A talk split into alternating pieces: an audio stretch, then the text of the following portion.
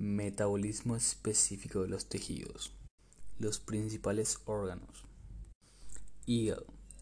Es el encargado de procesar y distribuir los nutrientes. La digestión se realiza en el conducto gastrointestinal donde los carbohidratos, lípidos y próteos se digieren y absorben molecularmente.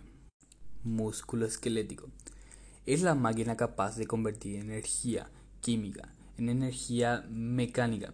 Su metabolismo está predominantemente orientado a generar ATP, fuente directa de energía, que se transforma en trabajo. Músculo cardíaco. Son fibras cardíacas que cumplen el mismo mecanismo de contracción del músculo esquelético. La principal característica diferencial del miocardio es su actividad continua que se cumple gracias a energía generada aeróbicamente.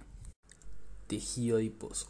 Los adipocitos, las células propias del tejido adiposo, actúan como depósito de reserva energética cuyo papel metabólico importante es la liberación de grasa para su oxidación y su uso energético. Tejido nervioso. Cerebro. El sistema nervioso central CNC solo emplea glucosa como combustible.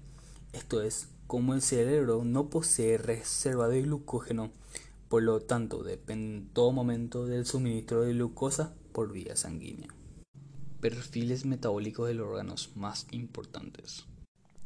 Cada tejido y cada órgano tiene una función especializada que se pone en manifiesto en la actividad metabólica. En esto se encuentra el tejido muscular que produce movimiento, el tejido adiposo que almacena y libera proteínas, el cerebro que bombea iones para producir señales eléctricas y el hígado que procesa y distribuye vitaminas.